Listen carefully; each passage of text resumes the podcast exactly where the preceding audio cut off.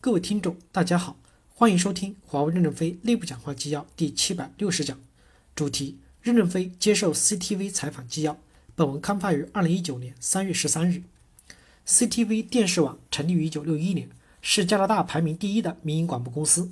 CTV 电视网拥有众多的优秀的新闻、体育、信息和娱乐类节目，并已连续十七年成为加拿大收看最多的电视网。这次采访记者共提问了五十七个问题。任正非在回答的过程中，既展现了铮铮铁骨，也有似水柔情的飘过。他说：“我现在是网红，网红对我是有害的。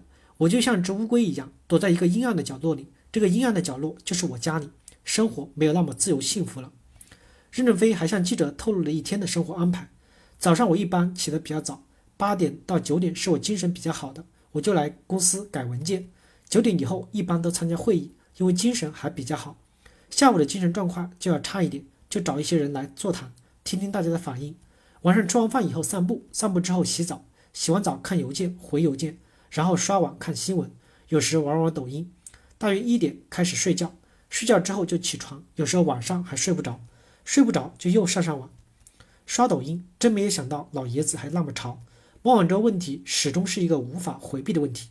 当记者问任正非，假如当时是孟晚舟一起被抓？时会怎么样？任正非回答说：“那我就好好陪他，他就不会那么孤独了。”但同时，任正非表示，这个事帮助我们在三十年的转折过程中提供了一个外部力量，帮助我们改变了这种现状。